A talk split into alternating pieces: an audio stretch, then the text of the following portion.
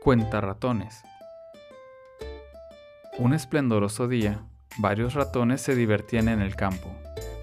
Cautelosos se cuidaban de las serpientes, pero cuando les dio sueño se olvidaron de ellas y se echaron una siesta.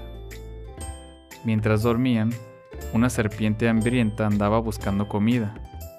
En su camino encontró un frasco grande y bonito. Llenaré de comida este frasco, se dijo.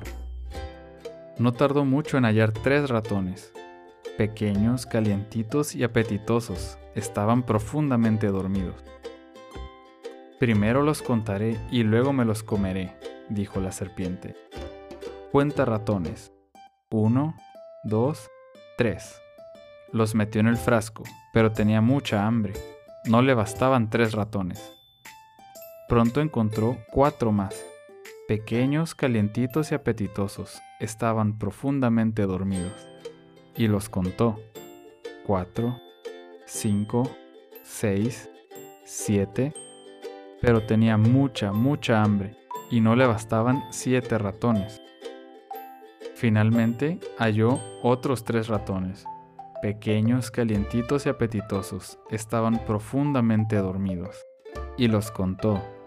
Ocho, nueve, 10. 10 son suficientes. Ahora, pequeños, calientitos y apetitosos ratones, me los comeré, dijo la serpiente. Espera, replicó uno de los ratones, el frasco aún no está lleno, y mira el ratonzote que se ve allá. La serpiente era muy glotona.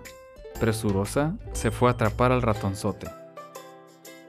Cuando la serpiente se fue, los ratones inclinaron el frasco hacia un lado luego hacia el otro hasta que lo volcaron.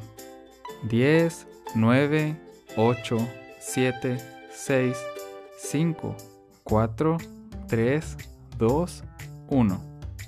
Los ratoncitos se contaron al revés y corrieron a casa. La serpiente llegó a donde estaba el ratonzote, que no era tal, sino una fría y dura piedra, y cuando regresó, el frasco estaba vacío.